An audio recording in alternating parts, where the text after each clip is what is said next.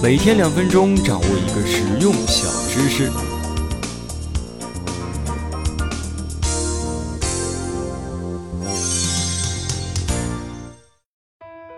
新唐书·魏征传》中记载，有一次唐太宗问魏征：“为君何道而明，何师而暗？”意思是说呢，当皇上的怎么样才能够明辨是非，又怎么样会变成昏庸糊涂呢？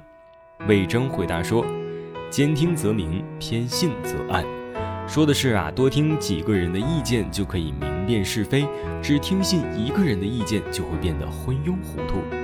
这句话呢，旨在告诫君王在执政的过程中要广开言路，广泛听取他人的意见，才能明察秋毫。这个道理啊，拿到企业管理上呢，同样适用。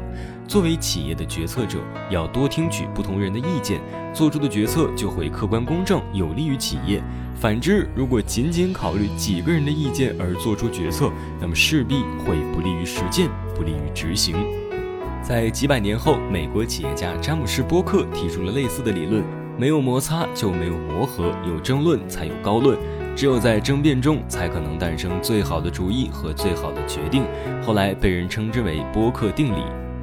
隋朝作为历史上少有的二世而亡的朝代，其实呢，它本身是非常富裕的，但为何落得如此短命的结局呢？其中啊，有一个重要原因就在于隋炀帝不听忠言逆耳，只听信一些好话和谗言，把隋朝大好的基业作没了。可见呐。据《资治通鉴·隋纪》统计，好大喜功的隋炀帝从登基到大业八年，营建洛阳、修长城、挖运河、建宫殿等二十几项工程，全国人口只有四千六百万的情况下，征发民工三千两百万次。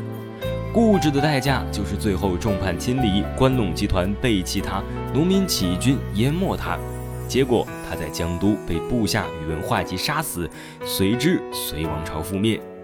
而李世民正是吸取了隋王的教训，兼听则明，开饭听取下属的谏言，才有了贞观之治和后来的大唐盛世。反观到现在的企业建设中，同样也要多听取他人的意见，不管是员工还是领导的，共同讨论，达成共识。真理总是在不断碰撞中迸发出来的。好了，今天分享到这里，下期见。